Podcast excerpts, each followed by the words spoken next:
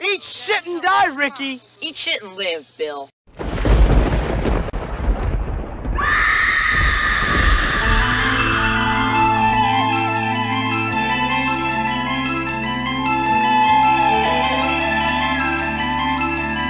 Olá, bem-vindo a mais um Esqueletos no Armário, seu podcast de horror criado por uns viadinhos desocupados e mórbidos. O meu nome é Luiz Machado, eu sou jornalista e aqui do meu lado está quem? Apresente-se, amigo. Foi horrível, mas tudo bem. Olá, eu sou o Álvaro, faço parte da equipe dos Esqueletos no Armário e sou historiador. No episódio de hoje, a gente volta direto para o começo da década de 80, mais especificamente em 1983, quando o conservador Ronald Reagan era presidente dos Estados Unidos e a política conservadora familiar estava com toda a força lá na América do Norte.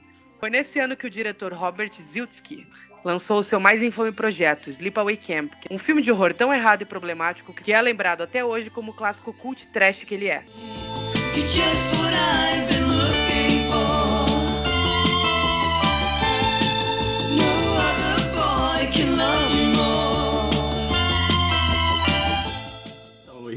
É, Sleepaway Camp é um filme de 1983 e ele foi feito no começo desse boom do cinema slasher. É, o filme começa com um pai com duas crianças num lago, acontece um acidente de barco, mostra o corpo do pai boiando e o leitezinho de uma das crianças boiando também. Aí nisso tem um corte para oito anos no futuro, vemos que uma das crianças, que é a Angela, está morando agora com o primo dela e a tia dela, que é uma mulher meio louca. E aí, tipo, começa com essa tia mandando eles para um acampamento. Angela, Isn't there anything special my little girl would care for? Hmm? We gotta go, Mom. It's getting late. Why, of course you do, dear. We wouldn't want them to leave without us, now would we? No? No, I'm afraid that that wouldn't do. Que, e chegando nesse acampamento, a, nós vemos primeiro que a Angela é uma criança que ela é muito calada. Ela, sinceramente, a primeira palavra que ela fala no filme é aos 30 minutos. Eu vi contando aqui. É, o 30 minutos de ela fala a primeira palavra. E dentro desse acampamento é um ambiente muito hostil para ela. Tipo, ela é constantemente vítima de bullying por todo mundo, todo mundo, dos monitores, dos campistas. O lance estranho, digamos assim, é quando várias pessoas que estão fazendo bullying com ela começam a aparecer mortas, violentamente assassinadas. E o filme vai gerar em torno, tipo, desse mistério whodunit, digamos assim. Esses filmes no qual você não sabe quem é um assassino. Esse assassino, tipo, a gente é, é, gravado tudo em primeira pessoa, a gente só vê as mãos dele. E toda, praticamente todos os assassinatos, a vítima olha para essa pessoa e fala, ah, você. Então, né, que é uma figura conhecida. Bem é... sutil. Sim. o grande lance do filme que tornou ele tão famoso, que ele é um filme extremo, é um filme muito pequeno, visivelmente é baixo orçamento. É, pelo que eu tava vendo, ele foi gravado com 350 mil dólares. E ele estreou em 80 cinemas na cidade de Nova York. E na época ele foi um blockbuster, ele se pagou em 30 vezes o orçamento dele. E o grande diferencial do filme, digamos assim, é a revelação que tem no final. Que é, e agora vemos o spoiler, porque é impossível comentar esse filme sem falar o grande spoiler dele, que é no final, é, acontece um massacre, os monitores estão meio desesperados, eles encontram com a Angela é, pelada, segurando a cabeça de um garoto. E nessa hora, tipo, a câmera afasta e mostra que a Angela tem um pênis. Na verdade, a Angela não é a Angela, a Angela é o irmão dela, que quando a tia pegou para criar, criou como sendo a Angela. E a frase final do filme, que é a frase mais marcante, é quando um dos monitores fala: Oh my god, she's a boy. E a partir disso, uh, se você é uma pessoa com o mínimo de consciência, o que eu espero que sim, a gente sabe que anos depois, tá, a, gente, a questão de gênero está muito complexa e principalmente levando em consideração que esse filme foi feito no começo dos anos 80. Como eu falei no começo do podcast, durante da era Reagan, o conservadorismo crescente nos Estados Unidos, é, cada vez mais forte, é, a gente sabe que a galera não tinha a sensibilidade para falar sobre o assunto. Só que o interessante de Sleepaway Camp é que ele, como eu falei também, ele é um filme tão errado, tão problemático que ele é meio certo até certo ponto. A gente ama o filme, as pessoas amam o filme. Ele é um cult clássico hoje em dia. E ele é provavelmente, se você já assistiu, o filme mais divertido que você já viu na sua vida. Então a gente vai falar um pouquinho sobre isso, sobre o que é Sleepaway Camp, o que torna Sleepaway Camp Sleepaway Camp, né? Porque ele é quase uma entidade dentro do horror.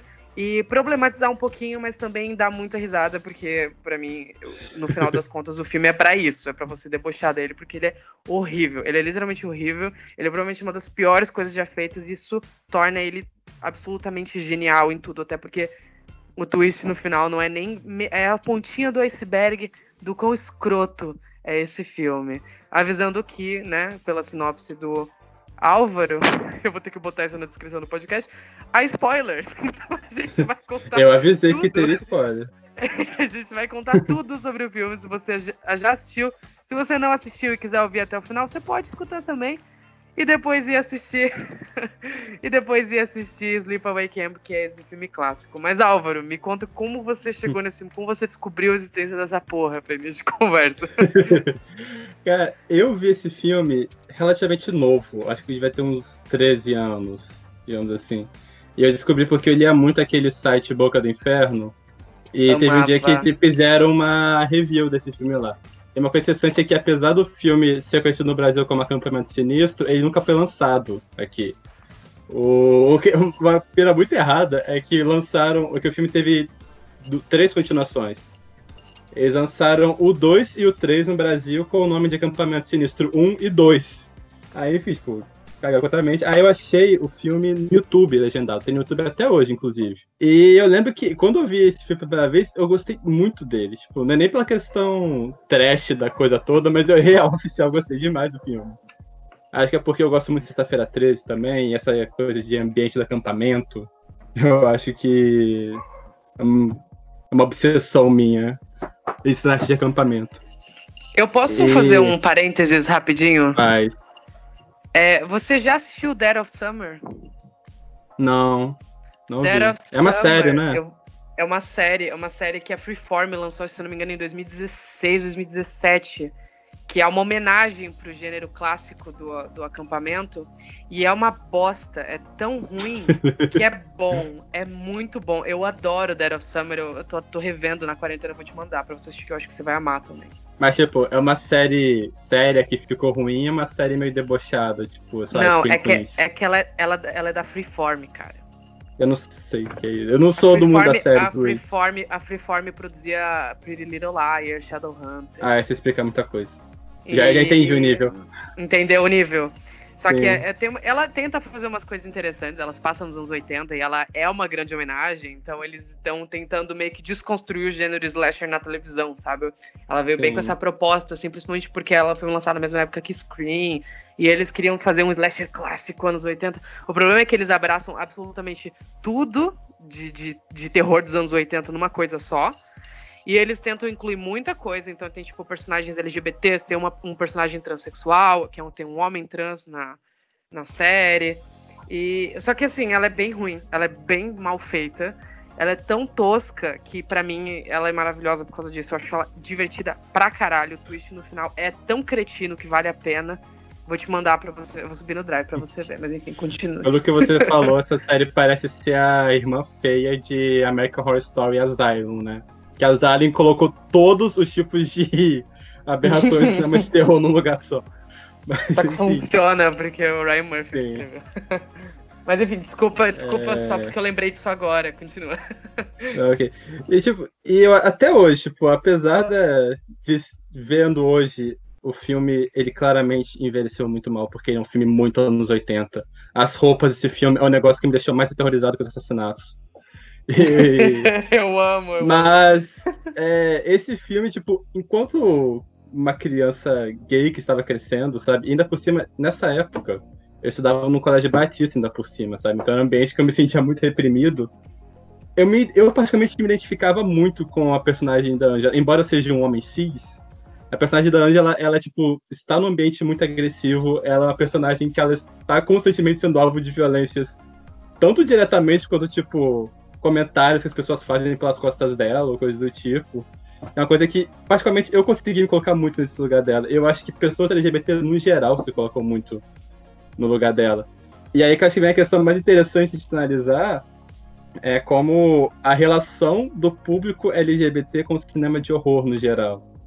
Porque é uma coisa engraçada é que o público LGBT é, geralmente a gente se identifica com as criaturas dos filmes, não necessariamente com os mocinhos.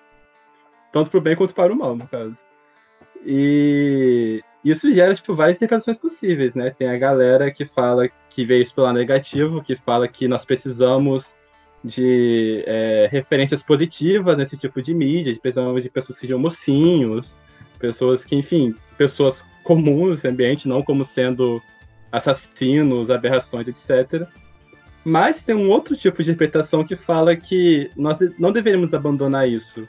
A gente deveria, de certa forma, abraçar, porque essa criatura que é uma ameaça para o núcleo familiar branco heterossexual, ameaça para a sociedade judaico-cristã, não necessariamente é uma coisa ruim, sabe? Isso é algo que a gente poderia ver como sendo um potencial. E no caso da Angela, em específico, tipo, a gente pode muito interpretar como sendo essa coisa, tipo, essa vingança em relação a todas as violências que ela sofre, sabe? Acho. É um filme.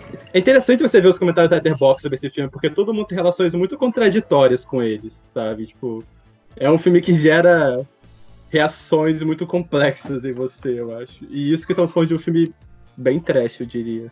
Inclusive. Sim, e eu acho bem interessante isso que você fala sobre essa questão da, da, da ameaça e de como uh, nós, no caso, pessoas LGBTs, nos relacion conseguimos nos relacionar melhor com isso. Porque, por exemplo, se você for analisar Sleepaway Camp, a ameaça da Angela no final do filme é tratada como algo muito pior do que um pedófilo que tá no começo do filme olhando criança de 12 anos e fazendo comentários desagradáveis sobre elas, sabe? Ele tenta estuprar a Angela no momento do filme. A menina tinha 13 isso, anos tipo, de idade. Isso, tipo, nos 10 minutos iniciais de filme. Sim, 10 minutos de filme você tem o, o, cozinheiro pedófilo. E é tudo. É tudo nesse filme é extremamente agressivo. Eu, eu, olha, eu gosto disso. Eu. Quando eu vi o filme pela primeira vez, quando eu vi o filme pela primeira vez, eu odiei ele. Faz uns dois anos isso. Porque eu nunca tinha visto, mas eu, obviamente, eu sabia o final. Eu já tinha visto a imagem clássica da Angela lá, com a boca aberta, o pinto de fora e a, a faca na mão e a cabeça na outra. Eu já sabia de tudo isso. Então eu fui assistir o filme esperando uma parada agressivamente horrível e eu, por algum motivo, eu detestei. Eu não sei se eu tava no momento da minha vida para aquilo, sabe? Eu tava num momento Sim. assim, tipo, quero ver pós-terror. Mas de um tempo, de um tempo pra cá, eu tenho abraçado muito mais o trash, eu tenho curtido muito mais, me, me curtido mais, assim, como fã de horror. e Sim. eu revi, eu assisti o segundo filme no começo do ano, que a gente, a gente não vai entrar muito nas continuações, porque nem vale a pena, porque é tudo bem, bem, não, nada especial, assim, não tem nada ali. Mas eu revi agora domingo o primeiro filme, porque eu já tava com, eu já tava assim, com a ideia, a pulguinha na orelha do tipo, vou revisitar Sleepaway Camp. E eu revi esse fim de semana e foi a uma hora e 24 minutos, porque é, é a duração do filme, mais divertida do meu ano até agora. Eu me deliciei com cada segundo desse filme, porque é tudo tão agressivo, é tudo tão bizarro, sabe? É, é uma agressão atrás da outra. Parece que você sai do filme assim, meio roxo, sabe? Porque é tudo tão horrível, os personagens são tão desagradáveis, é tudo tão errado que é certo, sabe? Então, eu tô assim, é, completamente apaixonado pelo filme nessa minha segunda revisitada. Obviamente, eu condeno muito o final original, porque é uma mensagem extremamente transfóbica, é, é bizarro, é horrível. Ele é um pouco desesperador se você for levar em consideração tudo que acontece no uhum. filme, a mensagem que ele passa no final e o quanto ele interpreta errado aquilo tudo, sabe? Porque se a gente for analisar friamente, a última, o que a última cena do filme representa é uma criança que está completamente maluca, ela tem disforia corporal, sabe? Porque ela nem ela sabe quem ela é, o que ela é direito. E o filme culpa tudo isso em cima de uma pessoa que forçou um gênero que não era de, uma criança nessa criança, que fez com que ela ficasse maluca, e ainda, por cima, umas cenas antes, ele cria todo esse bloqueio sexual nela, culpando dois pais, que a Angela, a gente descobre é, na metade do filme, que a Angela tinha dois pais. Então, no final das contas, a grande mensagem final era assim, ó, teria dado tudo certo se esses dois homens não tivessem fodido, sabe? É tipo isso. Porque ele culpa, ele põe toda a culpa de toda a história nos dois pais da Angela. E, e nenhuma. E o filme julga isso no final, quando ele mostra ela grunhindo, ela, tá- ela tá um, é um bicho, sabe? No final do filme você descobre que aquela criança, aquela menina, é um bicho. As próprias pessoas, quando veem ela, eles falam: Meu Deus, ela é um menino, sabe? Então, Sim. é uma mensagem muito distorcida, muito bizarra. É uma coisa muito cruel, assim, é um final muito cruel. E é um final que não leva em consideração que tudo que está acontecendo ao longo do filme é horrível, sabe? Aquelas pessoas são horríveis. Eu não culpo a Angela, inclusive, eu gostaria de matar aquelas pessoas também, sabe? Porque é tudo muito agressivo. E, e, e tudo de pior acontece naquele filme, sabe? Você tem personagens. Os conselheiros são pedófilos, as meninas fazem bullying o tempo todo com aquela criança, sabe? Há um abuso, uma opressão psicológica muito forte na Angela. E, e você derrubasse alguma coisa aí, meu amigo. É, nada demais. Rola esse abuso psicológico com ela ao longo do filme inteiro e no final você revelar daquela forma que tudo, toda a merda que aconteceu é por causa desse detalhe sobre a Angela, é cruel, sabe? É um final cruel, é um final assim que o choque, o shock value dele perdeu também, se perdeu lá nos anos 80, e hoje em dia quando você vê, eu ainda me deixo com essa, eu não gosto muito dessa última cena por causa disso, sabe? Eu gosto de todo filme menos desse final, porque me, me dá essa sensação ruim de esse aperto no coração, porque você tá vendo uma menina transexual, uma menina transgênero, é completamente louca, completamente louca, e a culpa disso é o abuso que ela passa durante o filme inteiro, só que o filme não reconhece isso, ele traduz como isso vindo da homossexualidade do pai dela, que morreu no começo do filme. Então, e ele também usa a tia Marta, que é- eu amo a tia Marta, eu amo muito a tia Marta, mas ele usa a tia Marta. Ela fica falando sozinha. Isso é. é. E, mas enfim, essa é a problematização em cima do filme. Eu também não quero ficar focando muito nisso, porque senão, meu Deus, a gente não para até o fim do podcast. Mas Sim. isso é o que me deixa mais incomodado no- né, nesse final. E já, tipo, ignorando essa parte problemática dele, o resto do filme é tão desagradável que eu não consigo deixar de amar. É tão terrível. É Cara- tudo tão terrível que é gostoso. É, é delicioso. Essa é a palavra. Era isso que eu queria dizer. sabe? Esse filme. Fim do podcast, sabe? então, galera, esse foi o podcast da semana. Então, uma coisa que eu acho muito interessante nesse filme é que ele é um daqueles raros casos no qual, tipo, to, praticamente todos os personagens e vítimas do Slash, eles são, tipo, realmente adolescentes. Eles são na faixa de idade tipo, entre 12 e 15 anos, os personagens. Uhum. E, tipo, e primeiro que assim, um diferencial muito interessante em relação à série Sexta-feira 13, que foi. Querendo ou não, é a série que inspirou o. o Inspirou todos os filmes de acampamento que vieram depois, né? Todos. Eu acho diferencial muito interessante porque no Sexta-feira 13, quem não tem criança, o acampamento tá vazio, são só os monitores. E, tipo, então as Uhum. vítimas são justamente pessoas que estão na faixa dos seus 17, 20 anos, não sei. É, aqui não, aqui são crianças 40, né? Exatamente. E aqui são crianças mesmo. E o que eu achei interessante é que as interações são muito típicas dessa faixa de idade. Eu já estagiei, tipo, em colégio, nas faixas de ensino fundamental. E, cara, em adolescente, eles realmente se atacam desse jeito, sabe? Não é qualquer tipo de xingamento, eles não chamam, sei lá, de filho da puta, eles usam chicken shit. É. Qual que é que ele fala?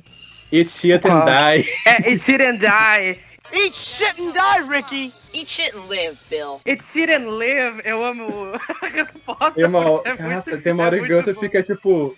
Que o Gunther fica, sei lá, uns 5 minutos seguidos só xingando, sabe? Assim, o Rick, na hora que eles estão brigando lá, Sim. ele fica, I'm gonna fucking kill you! E ele fica gritando. É muito Ó, E ele. Ó, e os Cara, é monitores, muito- assim, ó, olhando e falando, ah, tranquilo. Terça-feira, sabe? e- Eles ficam assim o filme inteiro. E uma coisa que eu acho muito interessante é que tem um site oficial do Zipper Camp que se chama Zipper Camp Movies. E tem uma, um texto sobre o diretor do filme e fala aqui que é, ele se inspirou na experiência dele no acampamento quando era criança. Inclusive, tipo, uma coisa inclusive, interessante é que o, o filme foi filmado no acampamento em que esse diretor foi quando ele era criança, né? Que é em Nova York. E ele falou que uma coisa que marcou muito ele é que nesse acampamento os adultos eram praticamente inexistentes, eles só não ligavam, sabe? Então era o caos entre as crianças. E isso tá muito transparente no filme. Os adultos estão lá só pra encher o saco ocasionalmente, ou pra ser mau caráter, sabe? Eles Ou pra efetivamente não tentar fazem abusar nada. das crianças, né? Sim.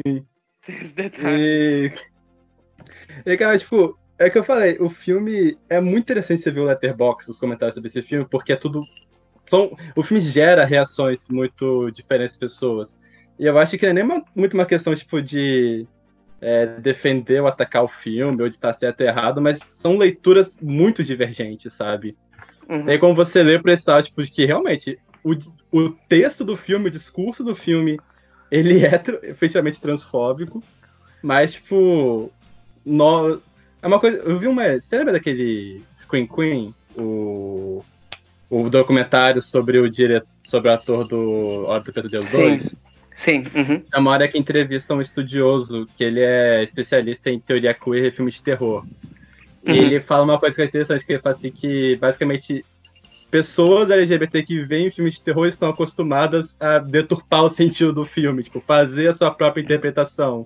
Uhum. Ele fala uma coisa também, tipo, que a gente também está muito acostumado a ignorar trechos do filme e criar nosso próprio filme na nossa cabeça. E sim, que sim, isso é muito verdade. Isso é muita relação. Isso é muita relação que eu, que eu tenho que eu vejo pessoas tendo com o Sleepaway Camp. nobody was making films really for minority audiences at the time.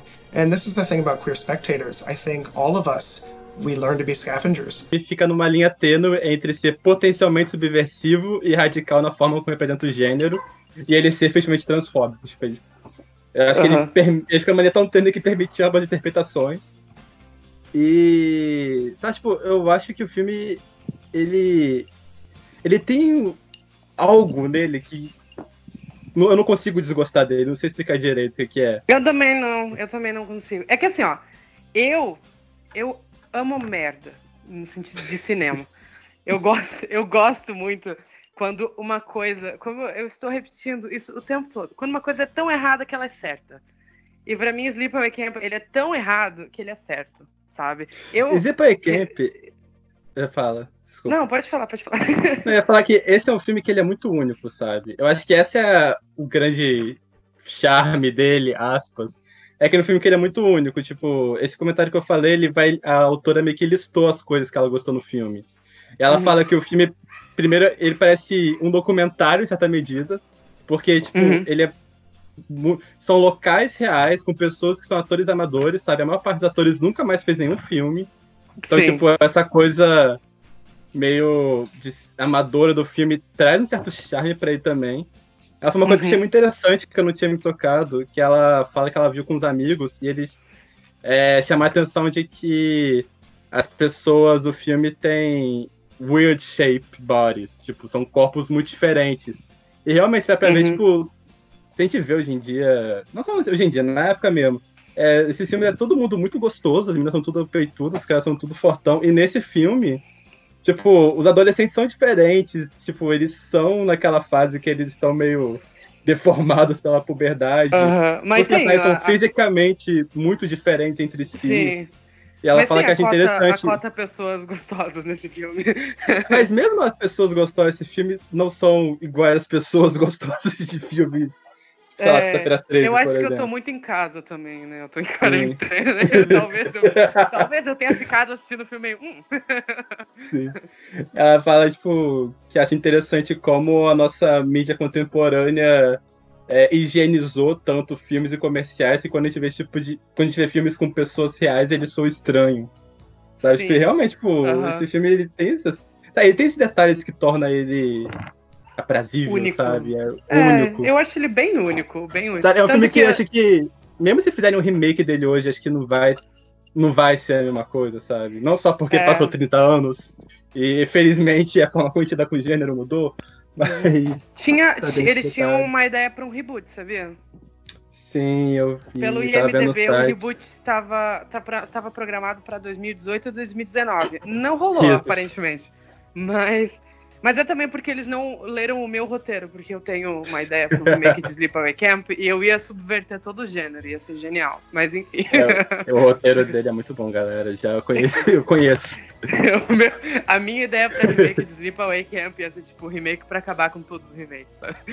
Inclusive, fica aqui, tipo, é o Sleepaway Camp, como eu disse, foi feito com 350 mil dólares, o que honestamente não é nada. Esse filme o diretor fez ele quando ele tinha 25 anos. O diretor tinha 25 anos, tinha acabado de sair da escola de cinema. O diretor ele conseguiu orçamento, ele conseguiu patrocinadores, que era tipo uma marca de refrigerante, uma marca de cerveja. E além de. Mas é tipo de... o Sam Raimi, o Sam Raimi que conseguiu patrocínio de frigorífico pra fazer o Evil Dead, sabe? Sim. E ele. Eu, basicamente o filme só saiu do papel por causa do ator que faz o. o chefe do acampamento, o Mel. Porque ele é um ator que ele já era relativamente consolidado entre cinema B, por exemplo. Ele fez uns filmes do Larry Cohen, etc. E. Quer falar?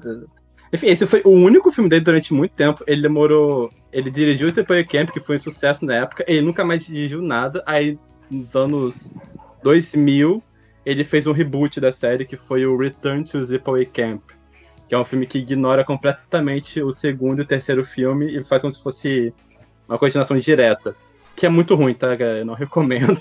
Não é nem eu não vi, ruim, é bom, não vi. sabe? É só ruim. O protagonista é insuportável, não vale a pena ver, é chato. O 2 e o 3, ele só não fez naquela época que o cinema de terror tava tentando ser engraçadinho. E aí, cara. É, é terrível. Tentam, é a Angela, desculpa. Ele tenta fazer a Angela virar tipo um Fred Krueger, sabe? Fazendo umas Sim, ela faz piadinha. Ela fica, ela fica erguendo a sobrancelha, sabe? Ela fica. O filme tá, todo eles é um mudaram. Saco.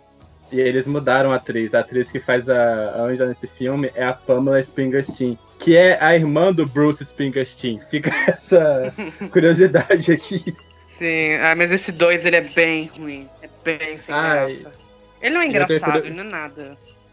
Isso, ah, eu achei ele divertidinho quando eu vi, só que eu vi faz muito tempo. E uma coisa que eu acho é, interessante no 2 é que eu acho que ele reforça muito mais esse, esse clima de pessoa trans matando transfóbicos, porque todo mundo na campanha é uma pessoa muito horrível. Uhum. E eles ficam. Tipo, no 2 a Angela meio que virou uma lenda urbana, digamos assim, sabe? Eles falam assim, ah, ah, o garoto louco que achou que era irmã e saiu matando os colegas de acampamento, não sei o quê. E mal sabem eles que estão no acampamento no qual os conselheiros é justamente ela. Uhum. Aí, tipo, e, e, também tem algo que lava um pouco a alma ver ela se levando esse bando de babaca também. lava a alma de é, todo mundo, né? Sim.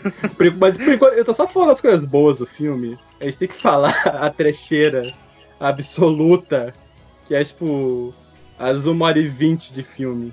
Então, como eu citei mais cedo, eu tenho é muito essa relação de amor e ódio pelo filme mas mais amor pelo absurdo, porque ele é muito, muito, muito absurdo. É uma coisa assim chocante de absurdo, sabe? E eu revi muitas vezes cenas dele a, a ponto de decorar desde domingo até agora. A gente tá gravando uma quarta-feira, mas desde domingo até agora porque eu é, tava cortando mais cenas do filme, que eu queria adicionar uns áudios e tal. E, puta merda, Álvaro, as ofensas desse filme, elas são uma coisa. Todas as cenas desse filme, elas são muito, assim, uma coisa que você tá assistindo o filme e você fica, cara, que porra foi essa, sabe? O Me lembrou muito. inteiro, o filme inteiro tem essa vibe. Me lembrou muito aquela cena do Mamãe é de Morte, do John Waters, que ela fica passando trote pra vizinha, sabe? Aqueles trote pornográficos. é exatamente esse xingamento do, do, do filme.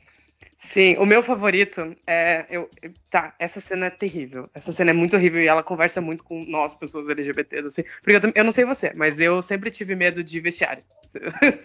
Eu nunca tive que frequentar um, graças a Deus.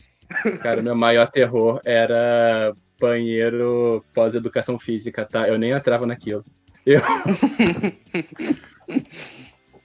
eu, eu fazia natação quando eu era criança. Eu era o único menino que, tipo não trocava de roupa na frente de todo mundo. Eu ia me trancar no, na cabine para trocar de roupa sozinho. Era muito constrangedor para mim aquilo, sabe? E daí tem a, é, esse detalhe do filme, porque obviamente no final a gente descobre que a Angela não frequenta o mesmo banheiro das meninas, porque ela tem um pênis, né? Ela vai em horários que as meninas não estão. E a Judy, A gente já vai falar da Judy. Esse podcast merece um segmento inteiro só sobre É. a Judy. A gente Ela poderia pra fazer um Angela- podcast inteiro só sobre a Judy. A gente poderia fazer um podcast inteiro recitando falas da Judy nesse filme. Porque, assim, ela é, a, ma- ela é a melhor Mean Girl da história do cinema. Foda-se a Heather, foda-se a Regina George, foda-se todas as Mean Girls do cinema. A Judy é a melhor. Ela é a melhor de todas, porque muitas coisas nesse filme tornam a Judy uma personagem especial. Mas enfim, ela tá nessa cena. é, Ela começa a questionar porque a Angela não. Não toma banho com as, as outras meninas. E também é o primeiro momento do filme em que alguém chama a Angela de queer. How come you never take showers when the rest of us do? Huh? You queer or something? Isso é usado como uma ofensa no filme, que é a própria Judy que fala. E a minha ofensa favorita dessa cena, e que corrobora pra minha fala favorita do filme, é quando a Judy fala pra Angela que ela é o sonho de qualquer carpinteiro. Porque ela é flat as a board and needs a screw. E eu acho essa frase tão genial. Eu queria muito entender o que, que tava imagino- passando na cabeça do cara quando ele escreveu essa porra e botou na, na boca de uma menina de 13 anos. Judy, she's a real carpenter's dream. A board and needs a screw. Fuck off! Cara, eu imagino, uma, zombando. Hã? eu imagino uma drag falando isso, estalando os dedos, Sim, sabe? é, naque, no, no, no, em RuPaul's Drag Race, quando eles vão fazer o Reading Challenge, alguém com certeza falaria isso. E eu quero muito um dia entrar em RuPaul's Drag Race, não tenho vontade nenhuma de fazer drag, mas eu queria muito entrar só pra usar essa, sabe? Porque é muito boa, é muito boa. E tudo, todas as ofensas desse filme são muito boas. E é todo mundo muito agressivo gratuitamente. Eu amo aquela cena. Eu, eu amo tudo de errado nesse filme, né? Já, já ficou claro nesse podcast. Eu amo aquela cena que eles estão na festinha, na cabana. E daí o menino chega a troco de nada pra Angela e fala assim: Hey Angela, how come you're so fucked up? Sabe? Tipo, do nada. Yo, Angela, how come you're so fucked up? I mean, like, what's your problem? Aí uh, o Paul chega e ele tá conversa, começa a conversar com a Angela, e daí ele vai contar, tipo, pra ela uma história que é pra ser engraçada, e ele fica contando a história de um cara pelado, que eles trancaram pra fora. E é uma história horrível. E ele que tá, tipo, querendo ser charmoso com a menina. Então, é tipo, as relações desse filme são tão bizarras, sabe? É tudo muito Olha, esquisito. Mas eu posso testar. Relações entre adolescentes são assim, tá? Esse filme, ele é muito. ele é muito realista na forma como ele representa isso. É, toma essa, John Hughes, né? Cara, é exatamente isso. Tipo, eu acho que eu nunca vi um filme que representa tão bem enquanto adolescentes podem ser. Pode, tipo, eles podem ser muito carinhosos entre si e podem ser muito horríveis entre si também, na mesma intensidade. Sabe? eu acho que o filme representa isso muito bem. Mas aí fala o que tu ia falar lá aquela hora que eu, que eu te cortei. Não, cara, só, só lembro da cena que ela tá numa discussão. Porque acho que metade do, do script do Rick é ele xingando as pessoas que fazem bullying com a Angela. Sim, Porque, o maior inclusive- LGBT ally da história, né? É maior de PTA lá do cinema de terror, tá? Aí tem uma hora. Acho que é naquela cena da que estão jogando balão de água nela. Aí ele só vira pro cara e fala: Hey, dickhead! ele começa a É falar: muito bom. Dickhead shit, go fuck you! Muito bom. Ele fica três minutos seguidos xingando.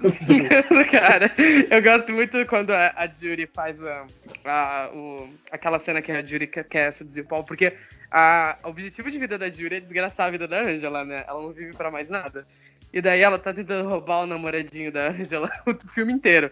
Quando ela finalmente consegue, que tem, que tem aquela cena que é ridícula, que ela dá um beijinho na floresta e a Angela aparece do nada atrás dele, sabe?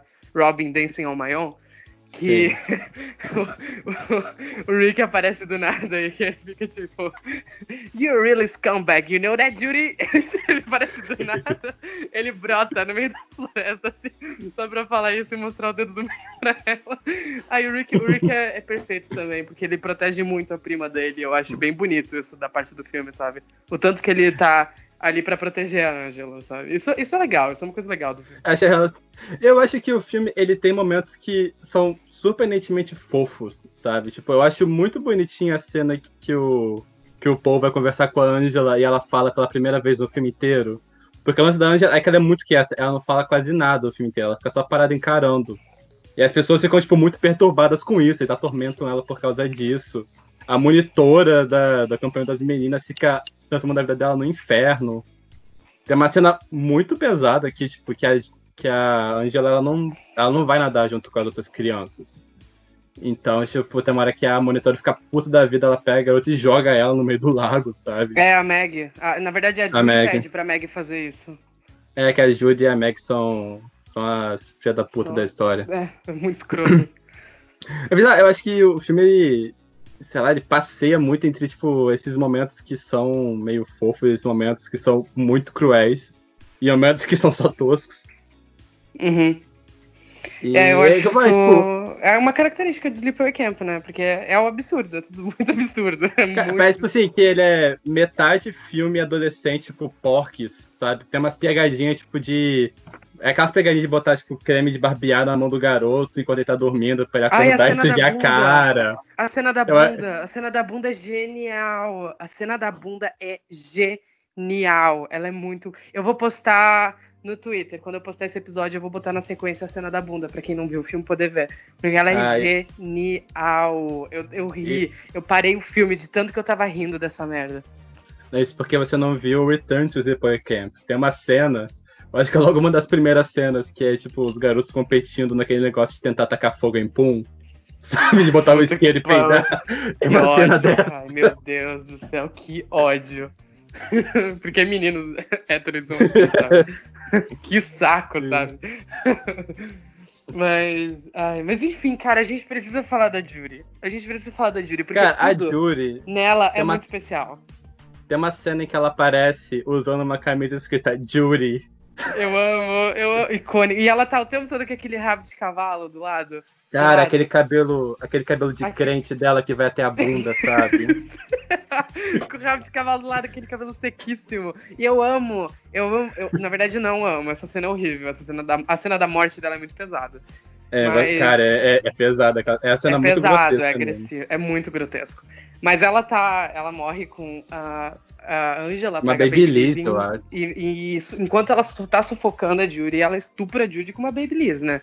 Essa é a morte da, dela. Mas eu, tipo, ignorando esse pequenino detalhe da cena, a Judy começa a cena com ela usando aquela Babyliss e daí eu fico, pra que essa porra serve se o teu cabelo está liso o filme inteiro?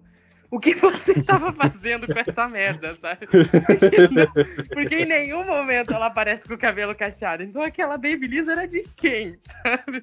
E ela usa a Babyliss porque a Babyliss tá quente e o cabelo dela continua liso. Então, assim, Cara, Mas, imagina a ai, Babyliss cara. naquele cabelo seco dela. Tem, nossa, ia destruir. Ia sair o pedaço, sabe? tipo, cara, a gente, tá, a gente tá num podcast de terror xingando o cabelo de uma garota dos anos 80, sabe? Acho que É é um a coisa mais podcast gay que a gente fez até agora. É um podcast queer, se você levar em consideração. Oh, mas eu acho muito, muito engraçado, porque a gente estava pesquisando sobre a produção do filme para falar aqui no podcast, e era pra Jane Krakowski interpretar a Judy, né? Era, ela tinha sido casted originalmente.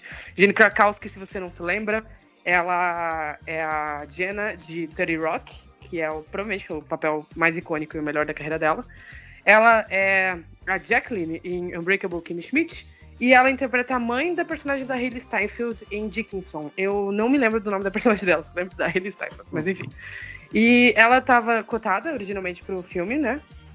Só que ela desistiu de fazer o filme quando ela leu o roteiro e viu como a Judy morria. Era uma morte muito pesada, ela não quis fazer. E daí eles chamaram essa outra menina que nunca mais trabalhou depois disso também. Eu, inclusive, encontrei Curiosidade. uma. Oi? Curiosidade, é, não é nem que ela nunca mais trabalhou, ela trabalhou, olha, isso me deixou chocado, eu fiquei chocado com isso. Ela trabalhou dublando o personagem dos Simpsons na Tá primeira brincando. temporada. Ela dublou colegas de sala do Bart na primeira temporada dos Simpsons. É uma voz bem característica, né? Eu gosto. Eu gosto da voz dela. Uma voz gostosa. eu queria, tipo, um audiobook da Bíblia narrado pela Judy, sabe? Com comentários, assim. Eu acho engraçado toda vez que ela quer mostrar que tá sendo má, ela começa a regalhar os olhos, olhos, sabe? E levantar a sobrancelha. E ela, e ela fica dando uma risadinha, ela fica. e ela põe a carinha de lado, assim, ela fica dando. Ela morde o lábio inferior o tempo todo, mais que a Kristen Stewart em Crepúsculo. É muito engraçado. É muito engraçado, cara. Eu amo, eu amo de paixão. Pra mim, aquilo é cinema. Aquela cena que tá o Paul o Paul e a Angela con- conversando, e dela chega assim, well, well, if it isn't it lovebird. E daí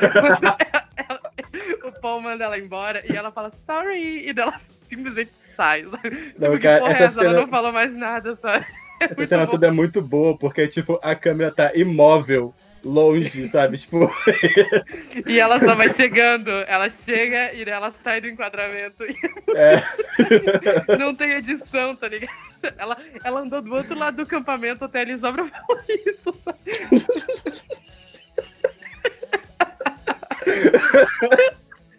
E não é nenhuma ofensa, tá ligado? Ela chama eles de pombinhos. Não, mas é que tá, depois disso é quando Hum. ela manda a Meg jogar ela no lago. É, logo, Logo depois, depois. verdade. Aí. Ai, ai, olha. Judy, Cara, mas em nossos cara. corações. né?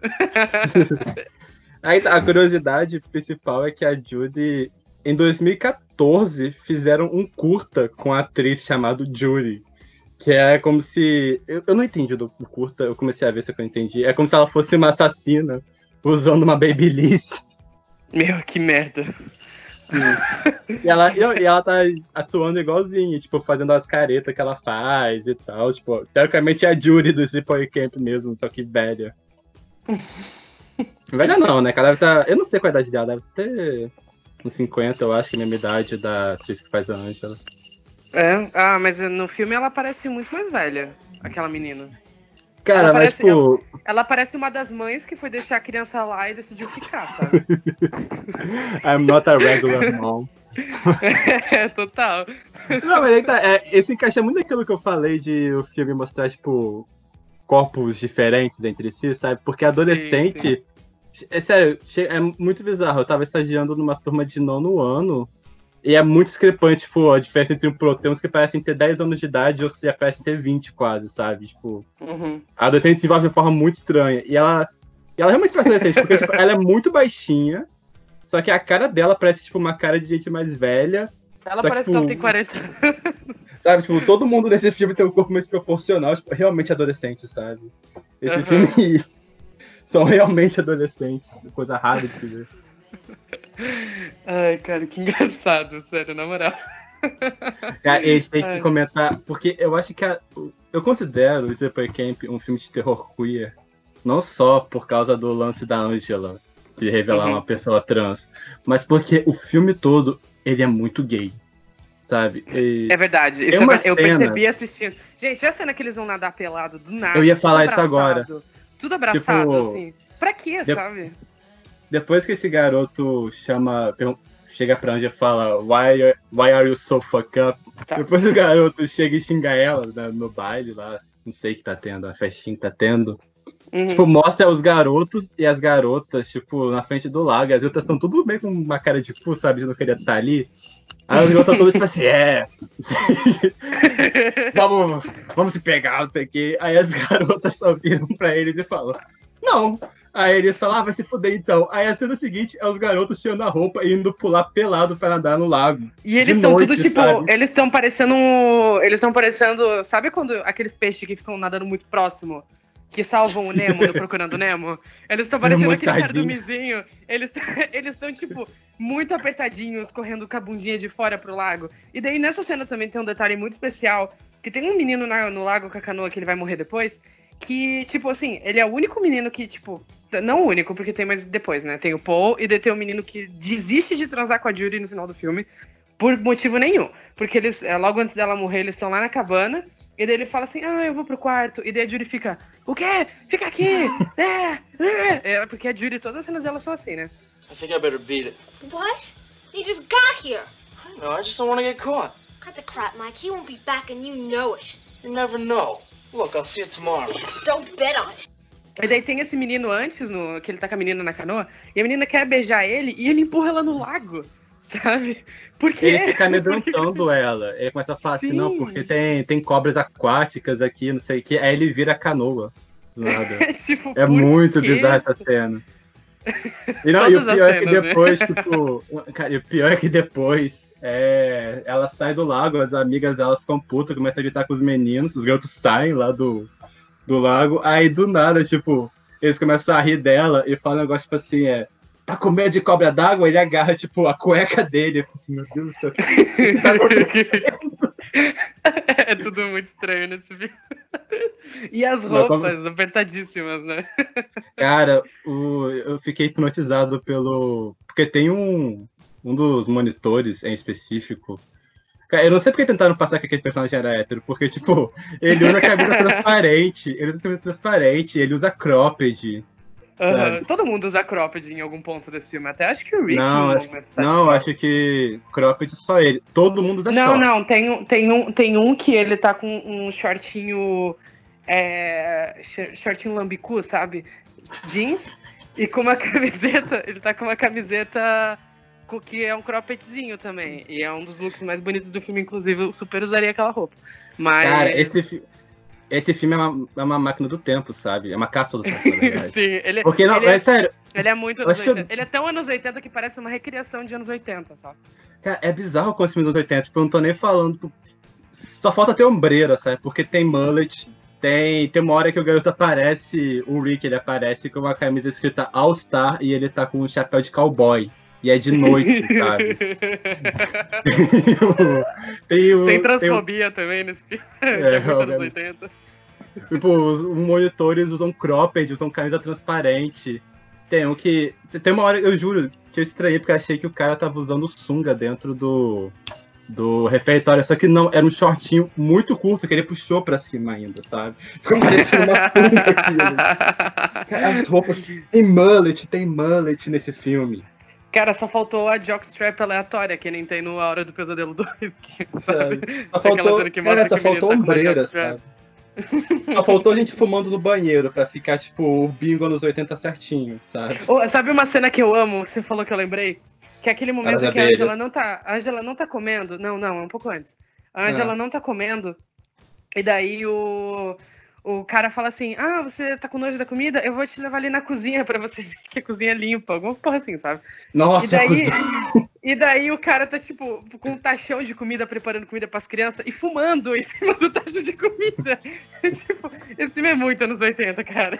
Não, o que me deixou perturbado foi que na cozinha, tipo, do lado da comida tem aqueles. É, pega mosquito, sabe? Tipo, com os Ai, mosquitos colados nojo, lá. sim. Sim. Ah, e que curiosidade, curiosidade, o ajudante do cozinheiro do filme é o James Earl Jones. Que caso vocês não estejam ligando numa pessoa, ele é o dublador do Darth Vader. Esse personagem A some, voz né? Darth um. Vader é dele. Não, subornam ele, ele nunca mais aparece, sabe? Tipo, Pois é. o dono, o chefe do acampamento, depois que o cozinheiro é escaldado lá, ele Uhum. chega pra ele É linda essa cena. assim, é, ele dá tipo 50 dólares pra ele e fala, você não viu nada. Não conta pros alunos, ignora, e depois o cara nunca mais aparece. O que, pra mim, não faz sentido nenhum, porque os paramédicos aparecem lá. Sabe? Pois é, eles estão levando o os cara. E daí depois eles estão tirando um cadáver da canoa, sabe? Como é que os pais não foram buscar essas crianças, sabe? Não, é que tá, da canoa faz relativamente sentido porque o garoto morreu afogado, sabe? Tipo, eles podiam ter inventado, ah, ele foi nadar e bateu a cabeça. Eles falam isso uma hora, que ele deve ter Mas mesmo a assim, cabeça, cara, tipo, se eu, tô, Mas se é eu mais- boto meu filho num acampamento e aparecer a notícia de que uma criança morreu afogada, eu vou buscar ele na hora? Não é um ambiente É, legal, sabe, pra uma criança. Cara, mas tudo, mas tudo acontece tão rápido, acho que esse filme deve acontecer em uma semana só. Uhum, Tipo, não é um espaço de tempo muito longo que acontece as coisas. sim. Eu acho engraçado que a gente tá, tipo, há quase uma hora falando sobre esse filme e a gente não comentou sobre as mortes, a gente só tá falando tudo, todo o resto, sabe? E as mortes desse filme são muito bonitas, cara. Eu acho elas Cara, eu acho que-. Acho que o filme ele é muito bem feito pro orçamento dele, eu fiquei surpreso, sabe? Tipo, Uhum, os Não, ele é muito foda. muito bons. Sim, O aquela cena filme- que eles viram a canoa e sai a cobra da boca do menino é fantástico. Cara, é incrível essa cena. Essa Ela cena é muito boa. a cena, a famosa cena final da Angela, tipo, pelada, coberta de sangue. Eles, obviamente, é, mostram, tipo, ela, o- ela nua, né, tipo, com o pênis A, e a atriz que faz a Angela tinha 13 anos na época, a Felissa Rose. Obviamente, eles não iam fazer a garota usar um bilau de plástico nessa cena, né? Aí eles Uhum. contrataram um cara lá pra poder fazer, tipo, eles colocaram uma máscara nele, que é a máscara da, com o rosto da, da atriz. E, tipo, E ele tava ficou bom esse efeito, sabe? Detalhe, sabe? Ele tava É, bêbado. Porque ele não queria Hum. filmar deles. Ele, ele ficou bêbado pra fazer a cena, pra ter coragem de botar o pinto pra fora, sabe? Aí isso me lembra. Um parênteses aqui, isso me lembra quando foram gravar Cisne Negro e a Natalie Portman e a Mila Kunis ficaram bêbadas pra cena de sexo. Que elas eram muito amigas e elas ficaram meio desconfortáveis de gravar. Aí elas decidiram beber antes da cena. É Ah, bem tanto que intenso essa cena. Tanto que o Darren Aronofsky depois até, tipo, deu de- resto de alívio pra equipe, falou assim, a gente, acho que já deu por hoje. Mas enfim, fechando parênteses. Eu acho que, como considerações finais pro filme, eu acho. É um filme que.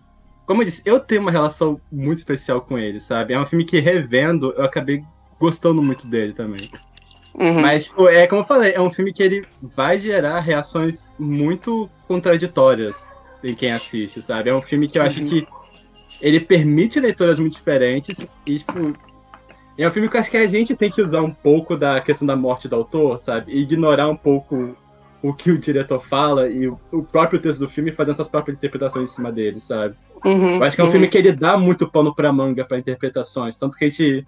Mesmo sem, sem a gente cortar a gente falando da ladainha desse podcast, acho que dá tá, uns bons 40 minutos a gente discutindo efetivamente, sabe, a mensagem que o filme pode trazer e o que a gente pode tirar dele.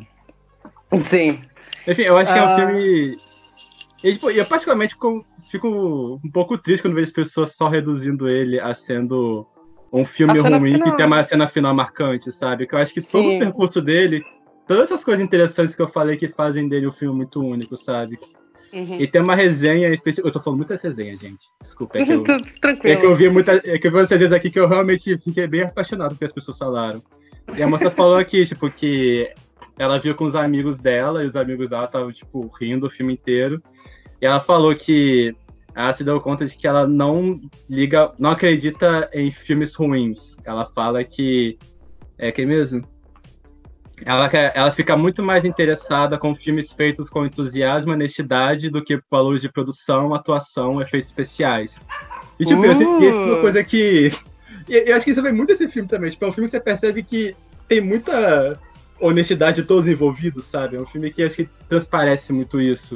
Sim, por Eu mais que ele que esteja também- datado e a mensagem seja estranha, ele é um filme que ele tem um coração, que eu consigo enxergar ali, sabe?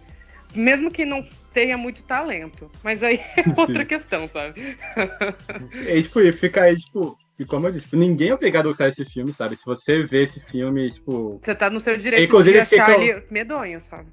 E você também tá no seu direito, tipo, de achar o filme transfóbico, porque, obviamente, né? Tipo, a sua interpretação Não, é- é, válida. E assim, Não é não, como- não, mas, mas assim, eu tenho o detalhe também. Ele não é no seu direito. Você vai achar o filme transfóbico Sim. porque ele é um filme transfóbico, sabe?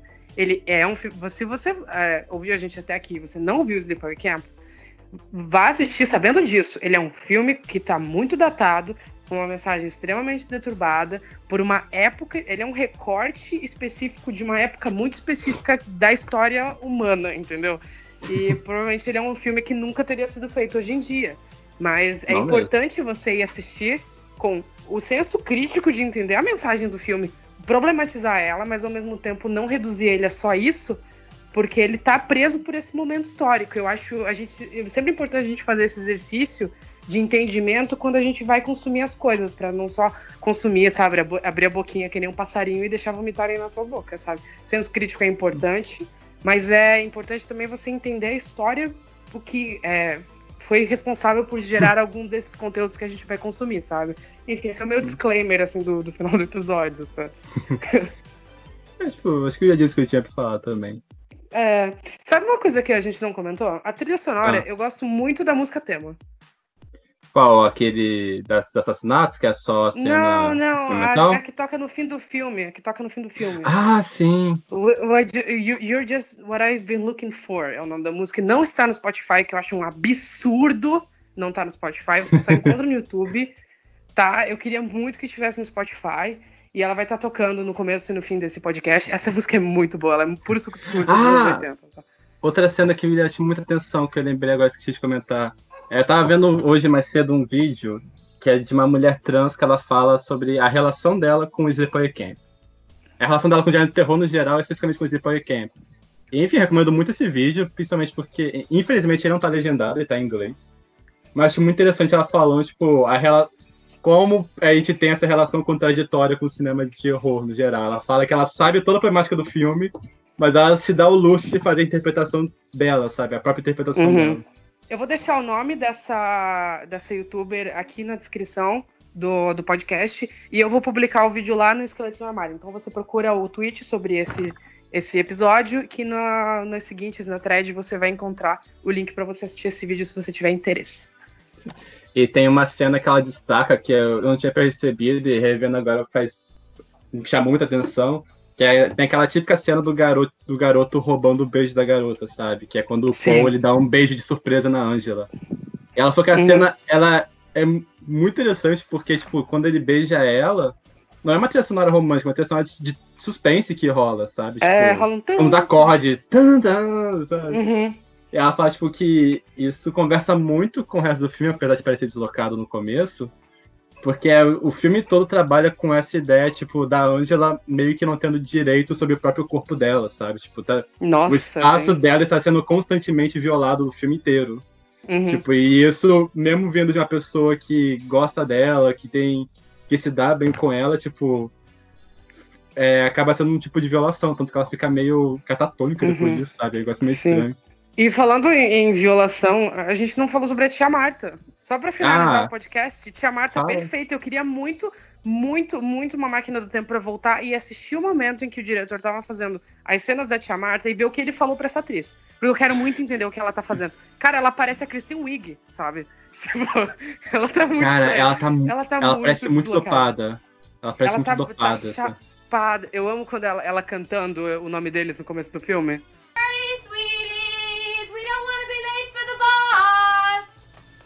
Goodness, no. No, that wouldn't do at all. Richard, Angela. Não, e é a impressão que eu tenho. Angela. É muito bom. Não, ela, ela é tipo, sei lá, ela é o Deadpool desse filme, porque parece que ela quebra a quarta parede às vezes. Ela olha meio que pra Sim. câmera E pra ela falar conversa sozinha. sozinha. E a cena que ela tá com, com o negocinho amarrado no dedo, ela fica, ah, eu já estava esquecendo. tipo, é muito bom. Não, e eu acho que o curioso dela é que ela é uma personagem deslocada dentro do próprio filme. Tipo, as roupas que ela usa são muito diferentes das roupas das da elenco. Sim, sim. Ela usa umas roupas, tipo, meio anos 50, sabe? Tipo, é uns vestidos muito- vermelhão, é com chapéu. muito. Destoa muito. Não, Eu lembro a primeira vez que eu vi, eu fiquei, que porra é essa mulher, sabe? Porque ela não tem nada a ver com toda. Parece, parece, como eu falei, parece que, parece que a Kristen Wiig pegou uma máquina do tempo. Só pra fazer essa porra, sabe? sabe? E ela, e ela usa maquiagem pesada, ela usa uns vestidos vermelho. Aquele olho azulzão arregalado, que nem a Zoe de Chanel, assim. Cara, é bom demais essa personagem. Oh, I remember what it is. I knew I would forget. I just kept reminding myself. In fact, I tied a string around around my finger so I wouldn't forget. Mas enfim, esse foi o Esqueletos no Armário sobre Sleepaway Camp. Eu espero que você tenha gostado. E Álvaro, meu amigo, onde as pessoas podem te encontrar na internet, na rede social, pra te seguir? Então, pessoal, eu, vocês podem me encontrar no Twitter com arroba Álvaro de Souza 98, no meu blog Babadook Gay e eu também escrevo pro site Necronome Conversa. Ah, eu sou o Luiz Machado, né? Você pode me encontrar no Twitter como arroba menino pitu. Você pode me encontrar no Instagram, arroba machadolue. Eu tenho um outro podcast para falar sobre séries de televisão, que é o PituCast. Você encontra no Spotify facilmente também para escutar. E você também pode nos seguir na nossa página aqui do Esqueletos no Armário no, no Twitter, que é arroba esqueletos gays, esqueletos no armário, que a gente tá sempre postando alguma coisa. E a mensagem final desse podcast é seja, seja gentil com as pessoas. seja Se as gentil. pessoas tivessem vestido legais com a Angela, nada disso teria acontecido. Pois é, e, e, tipo, sabe, direitos. Não seja um transfóbico, sabe? Se você for transfóbico, você merece morrer. Essa, essa é a mensagem do programa. E do filme também, né? Aparentemente. Just what I've been looking for.